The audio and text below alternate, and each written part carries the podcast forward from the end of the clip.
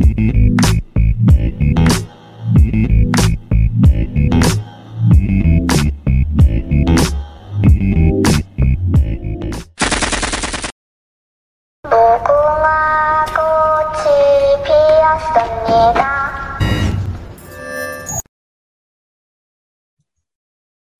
欢迎回到本周的 AK 四十七。最近过得精不精彩啊？还不赖，追了几部很夯的戏剧。哎，让我猜猜看，第一部就是我们刚刚开头音乐的那一部吧？对，这是很红哎、欸，嗯、拜托不追一下行吗？哦，最近这个不只是民间在讲啊，连政坛也把这个东西拿出来当做梗了。哎，真的吗？我政坛倒没有留意过哎，谁谁？呃，你可以去看蛮多梗图，都是拿那个一二三木头人来当来当来大家来当。当梗梗在玩的哦。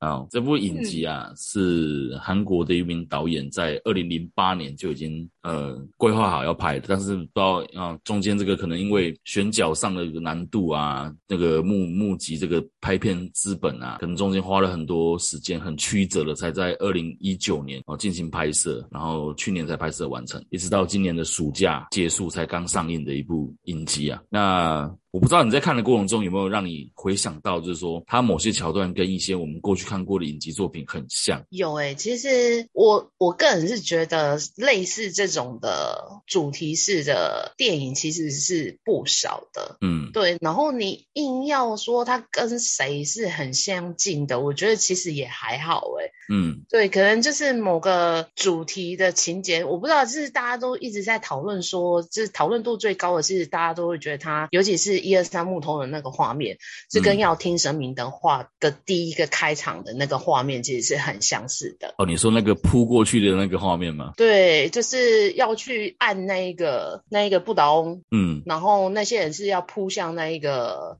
小女孩嘛？对，终点线。你你要按到那个，你才会停止倒数计时，然后。你过了小女孩那个中间线，你才不会被扫描到射杀嘛？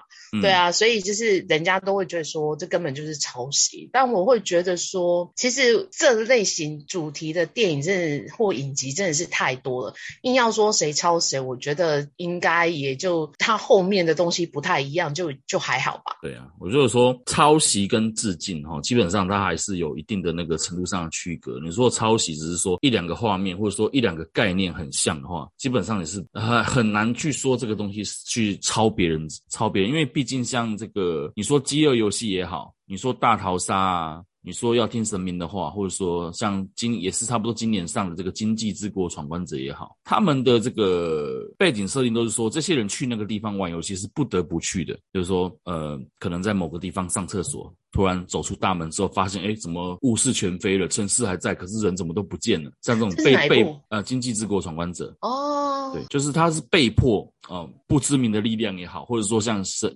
饥饿游戏这种呃，那个恩惠国啊。为了要控制人民的思想，所以每年固定举办这种游戏来恐吓大家也好，就是我可以随时随地杀掉你们小孩子里面最强的那一个，就是像这种东西，嗯、他们都是被迫的。可是，在这个鱿鱼游戏里面，它好像不是这样哦。哦，对，它一开始是让你有选择性的，要不要加入他们？嗯，嗯，而且提出这个选项的这位演员，还是我们大家都很熟悉的孔刘大哥。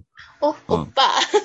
对，开头跟结尾虽然他只出来了一下下，可是又觉得他好像是这部电影里面、这部影集里面很重要的一个角色。对啊，我真的多期待那个续集会有他，你知道吗？哎，我完全是孔刘粉啊。嗯对啊，孔刘刚开始出来的时候，我就是被吓到，嗯，他怎么来演这个？哎，他是小荧幕的演员吗？应该不是吧？因为他怎么来演？然后观看一下啊，他是来客串的。但是讲坦白话，像类似呃，一开始在就是大家在讨论这一部的时候，我我我个人就是觉得哦哦就这样而已。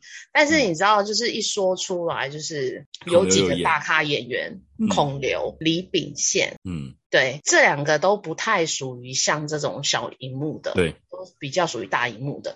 那你就会让人家觉得说，嗯、哇，这么大咖都来演这个，哎，那那不看吗？对啊，我记得我上次看到李秉宪的，他说他还是他演那个好莱坞的一部烂片，叫做《眼镜蛇的崛起》，为什么？GI 救特种部队。我有几个朋友还蛮喜欢看这个，好不好？然后大家都会觉得哇，是白武士哎，白幽灵啊，白幽灵，白幽灵，嗯、对啊，就是大家就觉得天啊，白幽灵也来演这个，不看不行吗？你知道他就是各方面吸收了一些，你知道其他人的粉丝来关注这部电影，嗯、呃，这部影集。他们在里面虽然看起来好像只出现几秒，可是又不会让人感觉他们是龙套，你知道吗？这里很神秘哦。对，我觉得哦，这这个这个选角跟这个这个宣传的方面，我真的觉得就是让人家觉得。我就是想要追这样子。对，他不但达到宣传效果，他还控制了拍片的预算。就是你这些大咖只出来个几秒钟，但是我让你演的角色是很重要的角色。哦。因为大家都是被孔刘招，大家都是被孔刘以他开头的这个画面演的那种呈现的方式，应该是大家玩游戏的人都是被孔刘招募进来的，有没有？哦，对，对是招募者。然后在游戏里面都是被李秉宪管理的那个，就觉得他们两个份戏份好重，哎，可是出场时间好少，但是只出现几秒。啊，我被骗了吗？可是好像不是被骗，有没有？那就是对，是控制的很巧妙了。对啊，他不像是还蛮有意思的，不像某些影集，如果找大咖就是出来弄个路人角啊，或是讲几句话就不见的那种啊，或是当天就发他便当的那种，他们不是，他们是真的是里面的要角，只是出现的时间短而已。嗯，对啊。哦，首先我们先大家聊一下，因为我觉得这个游戏呃里面的隐含的那些社会的含义，我觉得在很多地方都已经被讨论过了啦。哦，那我们就不要花太多时间在这个地方上琢磨，我们就纯粹就这个观影的乐趣上来讲，你你个人最喜欢哪一个游戏？假如是你的话，我我现在让你选择了哈，呃，我们不要玩，不要说玩那个六七个游戏，我们就玩一个就好。你认为你在哪一个游戏里面最有可能活下来？除了拔河以外，除了拔河以外，哪一个游戏最有、嗯、最有最有？你如果自己去玩的话。你最哪个游戏？你感觉到自己是最有自信，一定可以通关的？应该是一二三木头人吧。木头人，可是对，但前提之下，我要知道这个会死人。我觉得，我觉得我看法跟你相反，你知道吗？假如说你不要跟我讲会死人的话，我搞不好会过。就是你不要跟我讲这个游戏。哦，你是死你是会，会死哦，你是是会怕歹先这样会先颤抖，是不是？你自己看，其实，在游戏中的很多人都是这样，都是这样死掉的。就是你如果不要跟他讲这游戏会死人，可能大家都还是玩得下去。可是就是因为他看到有人动了一下被爆头，你知道吗？吓死了。对，然后抱头尖叫那个人马上再被补一枪，接下来后面的人就开始全部往后跑了。有没有？对，所以在第一关真的是淘汰期，基本上大概有三分之一以上的人，差不多接近一半的人被对啊被被干掉了。对，因为讲实在话，因为没有人知道说，我心想说，我只是玩个一二三木头人，有什么好困难的？对，因为这地方设计出了一个非常巧妙的一个对比，就是他们在孔跟孔刘玩这个打纸板的游戏的时候，输的人只要被赏一巴掌就好了，对不对？嗯，其实没有什么别的代价，所以人会一直玩下去，因为我只要被打一巴掌，可是我赢，我可以拿十万。代价很小，报酬很高，所以用这个来塑造，用这种方式来塑造说，哦，我们这个组织是很讲信用，然后把人都骗进去之后，大家一开始不跟你讲，淘汰者就是死，直到第一关人家才知道，原来淘汰就会就是死，对。对啊，你就是要拿命跟他玩哎。对，后来他们在。玩过这些游戏之后，曾经就是有一半一半的人动念，就是说想要退出这个游戏嘛。然后在这也不玩啊。对，有一个隐藏的角色，隐藏的一个重要角色，就是他扮演着最后一票的那个角色。他其实，在最后剧情是他是整整部游戏的首脑嘛。对，对。那他在那个时候已经看已经看到这个游戏的本质是什么，他也觉得说应该再给这些人一次机会，回去这个社会上好好的检视自己，然后按下了终止比赛的按键，让大家再回去这个原本的这个生活上生活上。可是大部分人都还是回来参加这个游戏了。你觉得如果是你的话，你会这样吗？假如说你今天是一个走投无路的人，我觉得啦，一般你已经是走投无路了，你就是在外面没办法生活了，最后应该还是回归到这里，嗯、因为就是像他讲的啊，反正就是赌一个机会嘛。嗯，你到外面也是死啊，那里面也是死啊。嗯、可是假如说我就是能力好一点的，搞不好就是真的那一些钱就是我独得了。对，想出出去外面是被凌迟啦，就是被凌迟致死啦。对啊对，然后回来里面的话，你还可以用运气去赌一赌。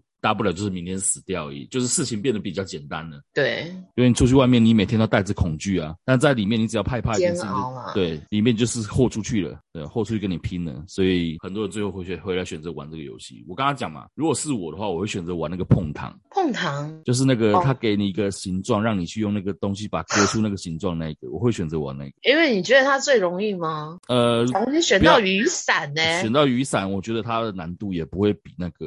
其他的游戏来的那么危险？不觉得，因为，你知道碰糖这个东西是脆的诶。嗯，我是没有亲手摸过了，就我看他这个样子，我会选择那一个。嗯，但是如果说有实际去玩过的话，对不对？我可能还是会跟你一样去选择那个一二三木头人。可是我觉得，因为我觉得一二三木头人是我们最基本的，其实不需要不需要靠什么脑袋，或者是你知道，就是只要静止不动。嗯，对我来讲，静止不动不算一件太困难的事情。可是。我觉得难是难在你要带着死亡的恐惧，然后跑那短短的几秒，然后且身体是完全，他连你那个、哦、呃抖动都抓得到哦。有些人他其实他没有什么动，但是因为他抖了一下，眼睛颤抖了一下，瞳孔颤抖了一下，对，眼睛动了一下就被毙掉了。我觉得这方面是最恐怖的一地一个地方，看似很简单，但是你要克服的东西很多。对啊，也是哈，嗯，所以我们这是我们这是贪执啊，以为不要动就好了，结果第一、啊、第一轮被刷下来就是我这种人。对，就是你觉得说你只要不要动就好，结果你呃眼睛可能有一滴汗跑进去啊，扎一下。哦，哦，对对对，就是太紧张了，然后就不停的那个抖动也是有可能。嗯，哦，好可怕哦。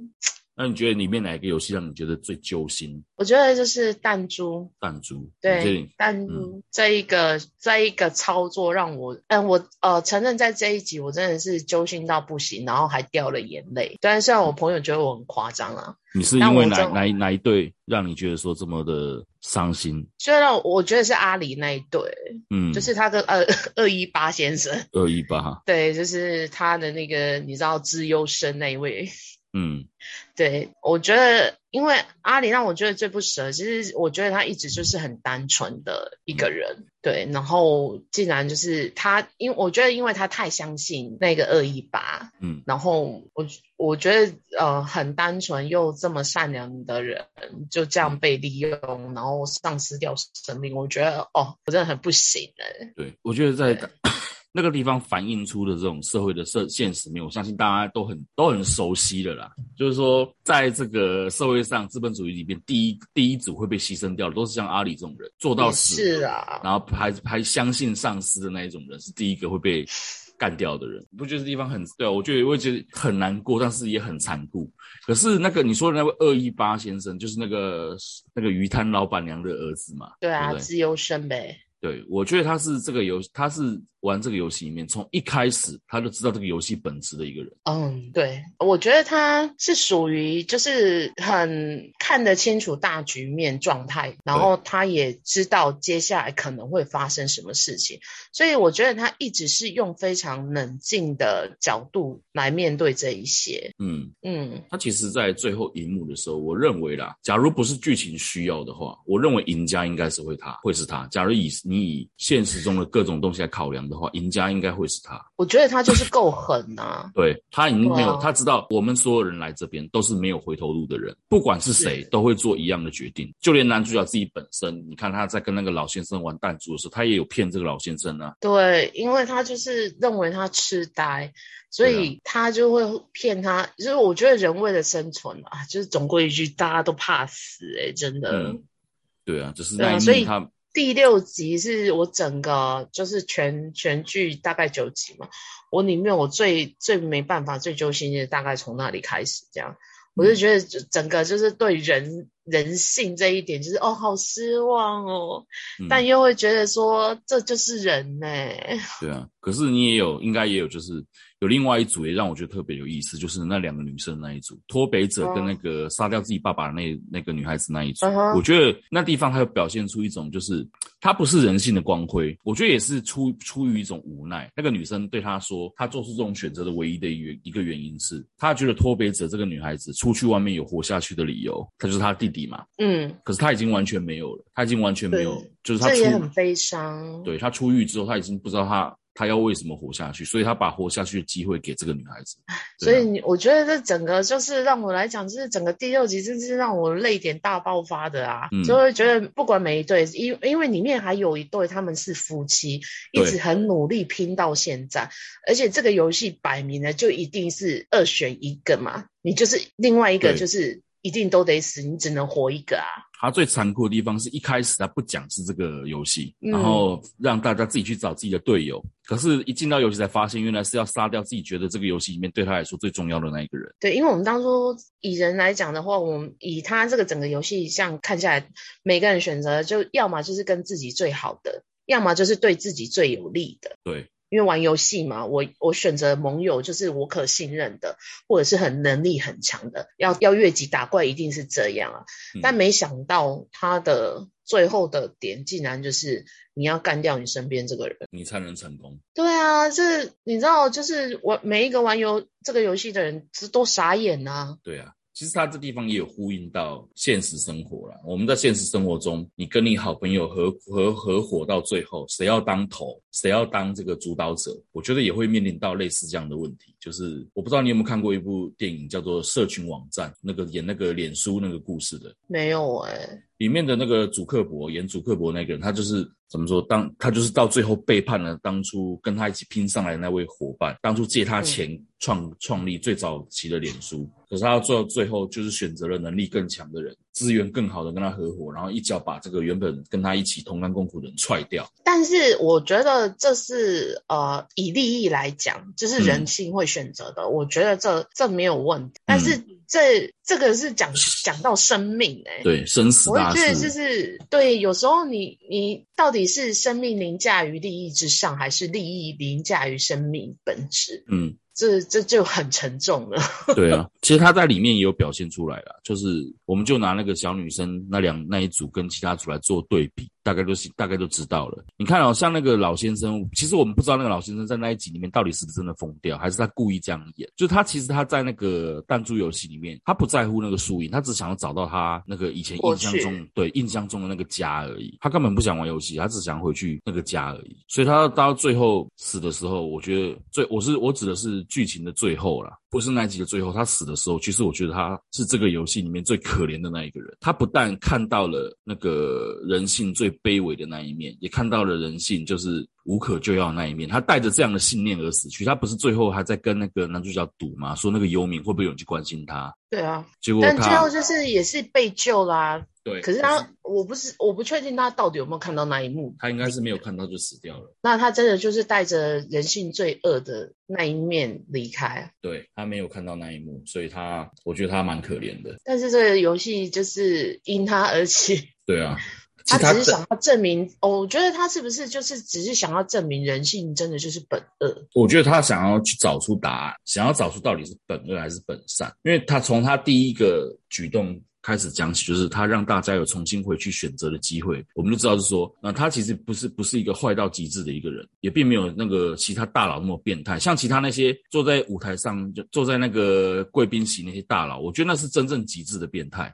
真的，对，这就是跟那一些饥饿游戏有钱人一样啊。嗯。有人在那个画面中有发现一个，就是伏笔，就是一二三木头人的那一段。当那个扫描器扫描到那个老先生的时候，他那个光晕是特别淡，就他身上散发，因为他们会把那个人用绿色的线框起来嘛。你只要身体的抖动超过那个绿线的范围，嗯、基本上你一动就是死了。但是那个老先生旁边的那个光啊，那个绿色的光是最淡的。哎，我没留意到、欸，哎，网友好厉害哦。对啊，网友重看了很多遍才找出这个伏笔。然后还有就是在那个警察在某一集。里面在搜那个资料的时候，他们也有发现那个老先生的那个参赛资料并不在那个东西上面，就知道他哎，他其实不是参赛者哦。对啊，哎，到底是看多细呀？对啊，我也我也觉得这些人真的是疯了。我这种东西其实我看第一遍，其实我不太想再去看第二遍。对。我我会觉得是他，他虽然讨论度很高，我也不会觉得他不好看，嗯，但是就会觉得说看过就 OK，对，看一次哦、呃，知道那种揪心的感觉就好了。对，因为我会觉得他其实传递的东西就是很直白，嗯，对，他告诉你，他里面其实没有很烧脑的东西，嗯，跟其他的一般的那些。同类型的生存游戏来讲的话，它算不烧脑的。嗯、对，它是很直白的表达了，就是哦，我的游戏规则，然后我想要你们做什么事情，包括连干掉你也都非常直白的。嗯，对，对，所以我觉得就是不不没有让你会去在除了人性这一点之外，没有让你会再多去需要思考一些什么的东西啦。嗯，对，但是它依旧非常夯，夯到就是、嗯、我觉得现在。就世界各国应该大家都在那边，就是一二三木头人的这这一段，就像我们开头的那一段音乐一样。嗯，就的迷迷音梗特别的多，真的啊，就是网络上就是，而且包括碰糖这种东西，嗯，就是已经大大爆红，现在已经开始团购了。你有收到团购单吗？哦，我看到很多人开始在一起揪团一起买。对啊，就是你知道，就是碰糖这个东西，我第一次吃到这个碰糖的东西是在台南，嗯，在那个孔子庙还是五妃庙附近。对，但我们台湾的碰糖当然是不是做这种扁平形态的啦。但就是台湾也有这种东西，所以当当我看到他说他们在做碰糖游戏的时候，其实自己也有被带起来我们小时候的回忆，你知道吗？嗯、对，而且我觉得它里面的游戏可以让人家比较也容容易有讨论的话题，是因为它都是我们小时候玩过的。嗯，对啊。我觉得他的这些游戏哦，呃，我觉得这个游戏设计就会让我觉得它跟那个《经济之国的闯关者》不一样的地方，就是《经济之国闯关者》的游戏是重新设定过，那都是一些像是那种益智游戏或是一些人性考验的东西。可是，在这个鱿鱼游戏里面，它之所以会声势会压过《经济之国》这么多的一个原因是，它的游它的游戏的本质才是测量度量这个人性的那个准则的那个标准。可是经济之国完全就是考验你的智商跟你的舍取的那个能力，嗯、就是你能不能呃在对的时间做出对的决定，果断牺牲掉一些东西。可是，在鱿鱼游戏里面，它都是在拉扯。即便是说我们像那个二一八先生，让人觉得说这么理智，然后这么的那个人，他其实他也是一直在懊悔中度过。就是他虽然呃赢了弹珠比赛，可是阿里的死在他心中已经是一块刺了。对，其实呃，应该是讲说他在碰糖游戏的时候，他也拉锯过，嗯，他要不要跟男主角讲这件事情，对，因为当他看到男主角去选雨伞的时候，他心里大概有沉一下，嗯，但他最后选择不说，嗯，但我也很妙啊，你为什么不讲啊？嗯，但是他又把那个拉扯的过程演出来嘛，就是那种表情啊，就是那种对他的眼神，嗯，跟他的那个身体的那个动态，因为他就是怪怪的，连那种迟钝的男主角都感觉他怪怪的。之后他存活下来的时候，他。其实很想问那个二一八，但是二一八的给他的反应就觉得，嗯、哦，他也不知道这件事情这样。嗯，对啊。所以我觉得二一八的心理也是蛮微妙的，嗯，我都一直分不清楚他到底算好还是不好的人，就是因为他是一个在挣扎中的人。如果他像那个像那个黑黑道老大，哦，他就是直接的坏，对，直接就坏给你看那种，我就是要你死，不管你跟我是不是同盟嘛，对不对？对啊，哦，我就好利戏嘛，你跟我今天选弹珠的时候，好啊，你开始跟我很好，那我们一起爽啊。哦，我知道今天要杀人的事情啊，没问题，我照样照样要赢你。哦，这种人心理负担就小很多哦。对不对？很直白，哎、欸，他谁都讨厌，谁、嗯、都可以背叛，有没有？对，所以他玩这个游戏，在心理上是占了极大的优势啊。对，所以呃，他假如啦，就是一切都是靠这种耍狠程度来讲的话，他应该也是不会输的。对，他最后败在那个女人。对。输在自己的嘴巴贱，谁让他得罪了这么恐怖的女人？对，就是这也告诉我们一件事情，就是俩俩零俩后摸俩就恰杂，恰杂不？真的，哦、不然你是不是死很惨？怎么死都不知道啊？这地方注解下的真好，对吧？好啦。其实讲到这个鱿鱼游戏以外，嗯、对不对？我其实我前阵子也有推荐你去看一部，你看了没？那个叫《午夜弥撒》的。哦，有，我今天刚追完它。对啊，你追完之后的第一个，我就问你第一个念头是什么？我第一个念头是我试图想要将这部影片归类为它到底是属于宗教，还是属于呃，你知道，就是要说迷幻嘛？嗯，对，我很难去讲，然后。因为它里面的东西很特别，就是它是一开头就是一直在传递呃呃天主的信念什么的什么的。嗯，我一直觉得它是宗教片，但是里面主角遇到的事情又让我会觉得是神机吗？嗯，对，我我我觉得我没有办法定义它到底是属于什么片。其实一开始我推荐你去看，就是跟跟就是基于这个原因，就是我认为它没有办法特别去讲说它是一部怎么样的影集，所以我才说。我可能需要多一点人集思广益一下，一下大家来讨论出一个结果出来。可是我发现哦，我目前问到的答案大概都是跟你一样，就是我他们也不确定这到底算什么样的什么样的影集。我们在统称下来说，这应该算是剧情类的。可是它到底算什么样的剧情？恐怖吗？又好像不是。是鬼怪的吗？也不是。宗教吗？嗯，好像也有点距离。对，因为你知道，有时候看电影或者是看影集，到了 ending 的时候，嗯、除非它是留有伏笔，我们可能还有下一季。嗯，但它这个感觉起来是像是没有下一季的 ending 法。嗯，然后。这种东西我就会想要有一个答案，但它没有答案哎、欸。嗯，对，所以我就会觉得说，那你你现在想要传递的东西，到底是信仰的问题，还是鬼怪的问题？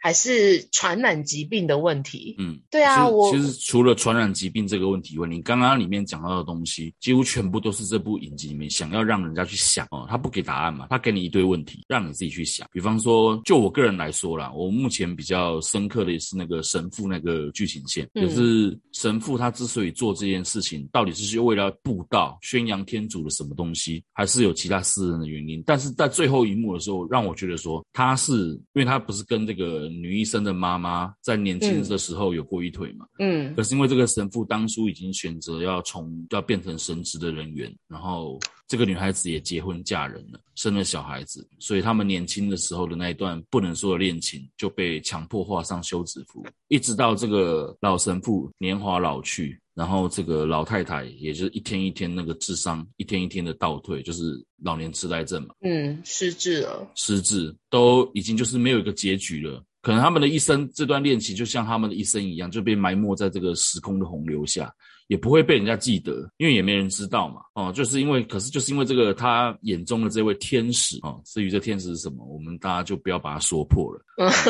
我们只能说，天使的形象跟我们一般认知中影视作品认知中的不一样哦，它是比较符合圣经上的描述，老百姓看到他是会怕的，很害怕这个天使哦。他里面的形象大概也是如此了。那再把他返老还童，呃，返老还少了，我们不要讲还童，返老还少，回到年轻时期的他，然后让他重新跟这个老太太，老太太也是因为喝了那个血血的关系嘛，对，圣吃了圣餐。圣餐对，也就是返老还还少，然后回到年轻的时候，他到最后他们那个剧情出事的那一天，他在那个桥上还是在什么地方上草原上跟这个老太太告告白那一段，让我觉得哇，这地方我不知道该不该。你觉得是所有的中心主轴就是在这里，是不是？对，我觉得他人为什么会想要去做这些事情？我觉得跟信仰是无关的，真的。我觉得即便是像神父这么虔诚的一个人。我觉得里面，你如果真的讲说，真的最虔诚、虔诚到让你觉得有点变态的，应该是那个女祭司，对对不对？应该是她。但是呃，我觉得她虔诚，但是她私心最重。嗯，对你呃，如果追寻那个宗教的意义，我觉得对我来讲是慈悲，然后是广大。嗯，嗯对，但她。虽然我觉得他就是属于那种满嘴仁义道德，嗯，但是他做出来就是伤天害理的事情。对，他，他是属于这样的传道者。对，这种传道者就是比较偏激那种，就是非我耶稣不可，就是除了我耶稣以外的人，你们都不应该存在的那种感觉。对，我觉得这个这种的让我觉得比较可怕。对，因为从他跟那个，而且相对自私。对，从他跟那个什么。那个警长，养狗那个，还有那个警长的那些互动，都可以看得出，他是一个排他性很强。除了除了天主教跟基督徒免死以外，其他人都该死的那一种。可是他到最后也有露出他人性的那一面呢，就是当太阳快要照到他的时候，他不是拼命在那边挖洞吗？他就怕死啊。对，讲到底，他就是一个平凡不过的一个人，只是拿着上帝的。借口在当对，嗯、在当在当成满足他个人的那种权，我觉得是类似权利这种东西，满足个人权利的那种工具而已。但终究终终回去，他比那些最后唱圣歌一面迎接日出到来那些老百姓更胆小。那些老百姓最最起码到最后是 带着信仰而死啊。其实他的胆小可以从呃，就是大家都已经吃完那个毒药之后，嗯，然后即将要异变，嗯，因为异变将是另外一场大屠杀的开始，他自己已经先躲进去了，嗯，他怕被被屠杀，嗯，对啊，所以他的胆小从那个时候就开始，嗯，然后到最后他终于就是忍不住把他表现出来了。就开始在挖洞，嗯、他啊，我觉得他这个行为让我的解释就是最后的垂死挣扎，因为他知道这是不可逆的，嗯，但他仍然想要，就是他我他就是展露出那个我就是怕死啊，对，他已经最后连扛着一个，他是一个，我觉得他是就是一种东西。我们刚刚讲他最虔诚嘛，可是同时也是一个最不虔诚的一个人。他的虔诚，我觉得是装出来，然后让大家怎么样，就是会取信于取信于大众的一种做法，就是我很相信这个神，你们大家一定要听我的话，然后怎么怎么样。那其实他是一个完全对神就没什么信心的一个人。可是他跟那些老百姓就不一样，那些老百姓，你看他他们到最后还是相信自己的上帝。在那边闻歌起舞，然后在那边有就是寻求心灵的平静哦，知道上帝即将要带走我了。对，那我就是已经是不可逆的情况，那我就敞开心，然后用最愉悦的心，然后来迎接。对对对对对，我觉得那些小镇上居民本性上应该都是属于这种类型的。对，只有少部分的人就是会那种。趁火打劫啊，就是那种对啊，我觉得这部影集啊还是非常推荐给那些呃，你对那种韩剧比较没什么兴趣的人哦，你可以好好去看一看哦。最后我想跟你聊的就是，你有没有发现我们刚比较这比较这两部影集，其实就好看程度上来分呢、啊，我个人在心中，我个人呢、啊，我虽然说我个人，我个人的排行是《午夜明赛》要大过《鱿鱼游戏》的，虽然我知道很多人呃。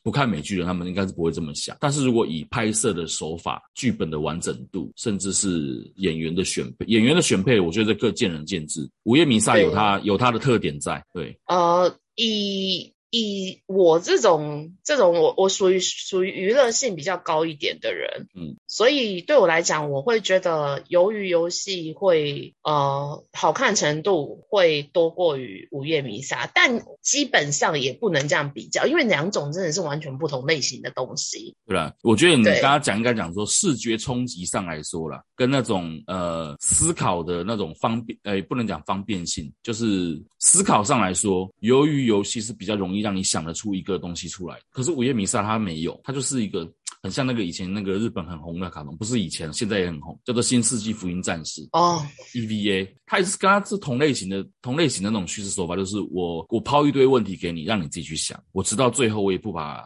事情把它完全讲完，你们自己去脑补就好。对。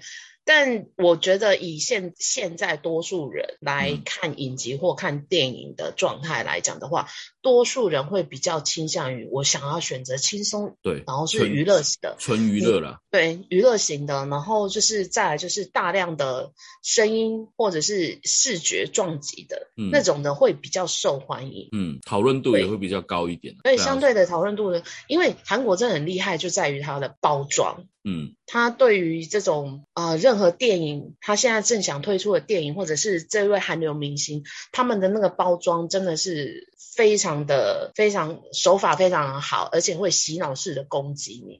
所以现在就是只要跟韩国挂上边的东西，真的都是很夯。对啊，你看像这个从、啊、这个 Netflix 最近这一两年的投资情况来看，韩剧的比重真的是在他们的那种，我觉得他们的上上高层应该是看到韩剧的表现这么好，应该你笑。到快快不行了，就是哦，原来这个东西这么好卖，对啊，对，因为呃，可是不不不可否认的是，我觉得韩剧这几年来，尤其是在 Netflix 上的东西，呃，就以前一阵子来讲的话，嗯、我前一阵子也真的是大推那个 Sweet Home 甜蜜家园，我不知道你有没有追？嗯、有有有 Sweet Home，我知道，对，是那个变异的嘛，对不对？对对对对，它里面也是有讲到我人性拉扯的。的问题，嗯，对，然后再加上，因为它有很多特效，我觉得这个属于，嗯、我觉得这整个剧情，然后跟特效，然后跟一些拍摄的东西，我都觉得是非常棒的，就是有别于我们一般看的韩剧的感觉。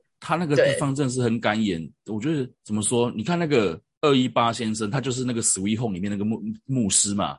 那个老师啊，拿拿武士刀那一个，不是吧？是吗？是他吗？是，是他，你可以去比较一下。我记得那个脸就是他。诶对啊，我记得那个、哦。没关系，我们再再回头去看。哎，我怎么怎么一点印象都没有？我有脸盲是不是？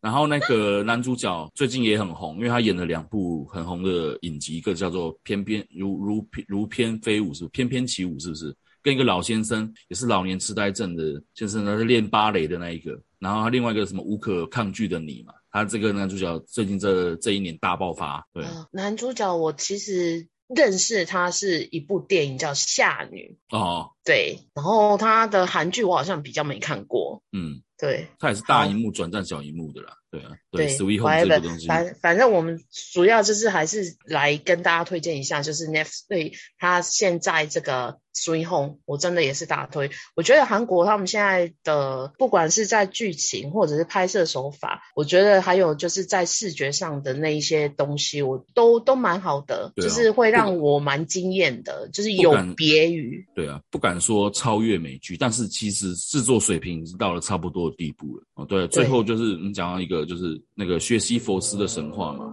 哦，对，你刚才也有说很也蛮推这一部的。呃，对，我推这部原因是他的那个选角都是用大咖在演的，它里面的每一个。角色几乎都是韩剧里面的大咖，然后戏剧一个一节之类的嘛。对，那种演那种演技方面的东西，你真是没办法挑剔。呃，唯一你唯一能挑大概就是它剧情的设定，可能有些人他不喜欢这种太科幻的东西啦。但是我觉得他们敢于去尝试这种末日题材，而且这种穿越加末日。然后再加上一些那种，那感觉就是你知道，很像就是好莱坞大片的那个社会挑战的东西。对，可是好莱坞大片它又太过于集中在英雄主义光环上，就是说除了主角以外的人死掉，你都没有什么悸动。可是，在那部影集里面，它有保留那个韩剧的一贯的那一一脉相承的特性，就是它的配角都是有有有特殊作用的，而且在这个影集里面都是缺它不可的。少了他，这部影集就感觉少了什么东西。哦、你刚刚讲的《Sweet Home》也是啊，《Sweet Home》也是。如果你把随便一个配角拿掉，那味道就走掉了。真的，真的。《Sweet Home》里面也有大咖，啊，《Voice》第二季的男主角也有在里面啊。对，所以呃，我觉得到现在最近比较红的这几部戏里面，倒也不是因为。多少大咖的问题，我真的觉得就是他们选角的角色真的是很到位，嗯，嗯，然后每个人都把自己所属的那个角色演得都非常好。对，他们的小小孩子都很会演，《Sweet Home》里面一个小女生中二屁孩，对，也是演到哦，让你觉得哦，她好屁，可是又好漂亮。后面那个才是重点吧。直男，对啊，好了，就反正我们大家呃，刚刚就是非常推荐各位，就是《Sweet Home》，然后你说的那个薛薛西佛西什么？薛西佛斯的神话。哦，对，这个都都可以追一下。嗯，对，啊、就是我觉得现在韩韩流不不容小看，就是跟、嗯、跟一些。台剧比起来，我真的觉得里面演员演的真的就是不会让我觉得他演技有尴尬的成分存在。哎、对啊，既然你提到这个，好，我们再多留五分钟。我想问你一下，我我我我也是有一种很纳闷的感觉。其实不管是我们之前的那个，我们扣掉两部了，我们扣掉那个我们与恶的距离跟那个做工的人这两部，就是还有另外一部救跟救火有关的那个什么火神的眼泪。是对不对？其实就这三部台剧为什么会跟其他台剧有这么明显的分分水岭？其实我也是想了很久这个问题。你说他们的题材非常热门吗？我我觉得倒也不是诶。如果你拼，你跟一个人讲说，我今天要拍一部影集，在探讨死刑犯的家属他们在面对这个社会跟这个社会对他们的这种态度的这个题材，你觉得怎么样？一般人就呃。你在台湾还是不要拍这个比较好。对，如果我今天讲说，我今天要拍一个跟那个工地生活的人他们的心路历程有关的的连续剧，你觉得怎么样？你可能会讲说啊，这个东西你拍纪录片、请人访谈就好，或者说我今天说我要拍一个呃消防员在跟体制拉扯的这个过程，你觉得怎么样？有些人可能会讲一样啊，请专访就好，不要拍成影集来。大概观众不想看这个，观众想要看验 DNA 的，想要看那种报仇的，想要看那种双胞胎狗血，对，长得一样的人回来夺夺回公司、夺回财产什么东西的，对啊，对，我我就我妈爱看的那种嘛。对，我觉得是不是因为台湾的观众平均的素质还没有到那个地步？嗯、呃，我觉得这个可能也分年龄层的啦。嗯，因为像你刚才就是前面讲的那几部，那三部优质戏剧，讲实在话，就是你请年长一点的长辈，或者是年龄层比较小一点的来看，他们不一定会有什么特殊感觉，也不会有想法。可是相对像我们这种这个年龄层的，或者是对。嗯对一些东西比较会深思、会有感触的人来看，感觉又不一样了。嗯，我觉得因为台湾的投资商应该都算是我们我们这一这一辈以上的人啊，就是我们这个年纪再往上一层的人，他们的。思想可能就是跟你妈妈那一辈的人比较接近一点，所以当他们说要投资这样的题材电影的时候，可能都会畏惧，可能就会怕说啊会不会卖不到钱，不赚钱，对，然后回收不了成本啊，那我还是继续拍那种验 DNA 的就好了，对对，然后被车撞，然后奇迹式复活的那种东西，我拍这个就好了，我不敢拍那个探讨这么严肃东西的，可是因为现在我们这个有受教育的那一辈的人，大部分都是我们现在社会的中间分子的，就是。我们这一辈的人跟我们下一辈的人都是算是三十岁、三四十岁的，应该算是这个社会的主力了。那意见的发表权，比不是说发表权，意见比较有比较勇于敢发表意见，网络上发表意见，大概也是在我们这个世代的人了哦。所以我觉得台湾的影剧如果要升级，我觉得现在这个时候正是时候。对，但我相对，因为这三部戏也是最近也是比较夯，讨论度也比较高的。嗯，我会觉得说，那都看得到，我觉得是有逐渐在改变啊。就是当然有一些人。呃，有一些影剧圈或者是大公司大老板愿意投资的是属于比较保守型的东西，嗯，这不可避免嘛。有些人就是我做的二三十年都是做这类型的，而且他们就是赚啊，我才不要就是你知道冒险。嗯，对，所以关于这个，我觉得还是要看投资投资商愿不愿意去冒这个险，然后我又发出不一样的东西。我，我，我希望这样的成功的影集越来越多，让这些手上有资源的人可以改观，说哦，现在年轻人他们已经喜欢看这样的东西，而且有能力去解读了。真的，对，就像之前常常炒作的一个话题，就是为什么南韩可以拍出《失速列车》，可以拍出哦，现在不能讲李斯朝鲜会被骂，要讲师战朝鲜。对，对啊，尸战朝鲜感觉也不是说非常难拍，虽然我知道它大成本大制作，但是它都是都是一些搭棚子啊，然后服装设计之类的东西。可是你以拍摄难度来上，不会比什么彗星撞地球还要难吧？对，没有那么多那种需要大量电脑动画特效的东西，是那个只要找人化妆，然后肯出一点钱，应该都是可以拍得出来的一个东西。我们台湾其实有很多民间故事，也有这样的取材的能力，我觉得啦。台湾就台湾的，你看很多那种戏剧、民间戏剧故事，它都有这样取材的能力，绝对是题材上绝对不可能缺。然后现在年轻人也愿意去看一些比较新颖的东西，就是讨论上来说不用这么肤浅，什么什么双胞胎啊、验血验什么东西的，不用再搞这些东西了。他我们可以看，甚至你演那种 DNA，你演剧情演到那种 DNA 等级的那种。哦，不要讲验 DNA，DNA 复制也好，DNA 器官也好，什么东西的，我觉得年轻人是有办法可以已经可以去吸收这样的一个题材了。是，对啊，我觉得对，就是还有进步空间呐。嗯，对啊，跟别人比，就是日，我们就是跟日韩中，就是大家这样相比的话，我觉得其实我们的问题应该也啊，呃，资源当然也是一个问题啦，但最主要的就是这些编剧人才。嗯。对，他们有没有这么的，你知道，就是天马行空，或者有这么大的勇气，然后去编一个？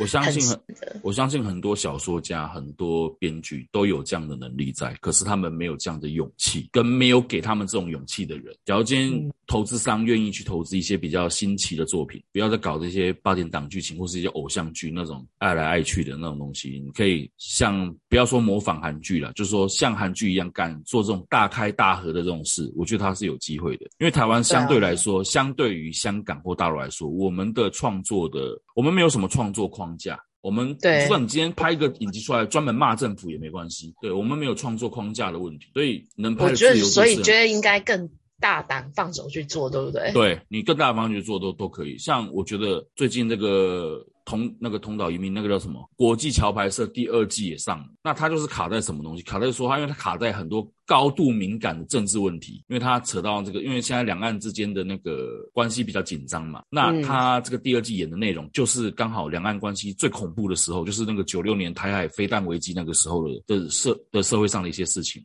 啊，什么千岛湖杀人案啊，那他演那些东西，可是没有平台敢接手。没有一个平台敢接手，就是怕说会这种怕触碰到某个点，然后突然就。我觉得想太多了，我真的觉得想太多了。如果说你今天的市场没有包含大陆那些东西的话，我觉得应该是这样，可能是有有有些这种平台公司，他们有在大陆投资一些东，投资他们自己的其他的东西。万一如果 touch 到这个点的话，对不对？可能会导致他们在大陆方面的那个。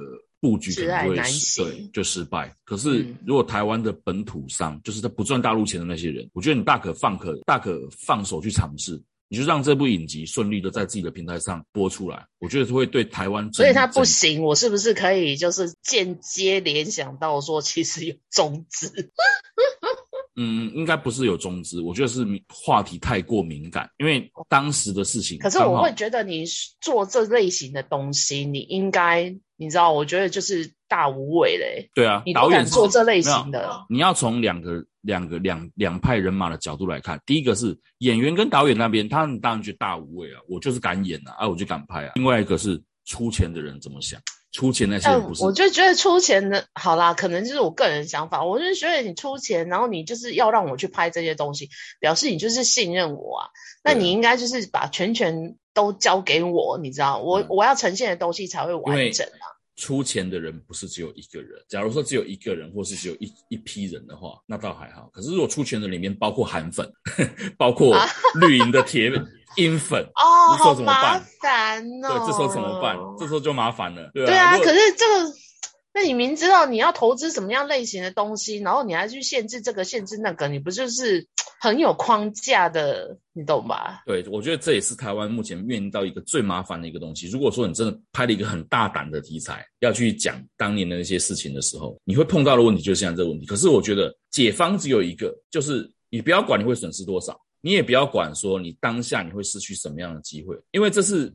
怎么讲？跟整体的那个发展有关的东西。假如说你今天拍的这东西好了，你失去大陆那边一两亿人民币的东西也好，可是你让台湾的东西有机会可以卖到更多地方去了。所以你知道，我就是觉得韩国娱乐业，嗯，政府很相挺的一个状态，就是会让他们畅流无阻，你知道吗？对，就会让他就是到世界各地去，你包括连欧美。亚洲人其实很难打入欧美这个这一大块大饼，但是你知道韩流就是进去了啊，我觉得这是跟政府大力支持他们的娱乐业，他们的出钱的那一方也大力支持，就是说我如果大陆都大陆那边我卖不过去，我不怕啊，我还有欧美国家我可以卖啊。所以如果台湾台湾的投资方有这样的认知，说啊，今天我大陆生意我全部放掉，我把眼目光放远，我这部影集只要拍得好。台湾观众全部买单，我就有足够的力量去拍出下一部跟他更好的水平的作品。我甚至到最后，我终极目标，我卖到日本，我卖到韩国，我卖到全世界，嗯、我的钱还是可以回的啦。可是我觉得，就是少掉这样的人去踏出这样的一步，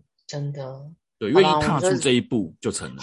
我们就是祈祷台湾有勇气的人越来越多，对，我们才有更多更棒的，你知道，影集可以追，这样，对，可以拿来讨论。对，真的。好啦，今天节目大概就到这里，聊了很多了。下一集的话，呃，可能会跟贝卡一起来聊聊最近很红的一件事。至于是什么事，我相信大家心里已经有数了啊。炎上 啊，你不要破梗哎，我剪掉。好啦，拜拜。OK，拜拜。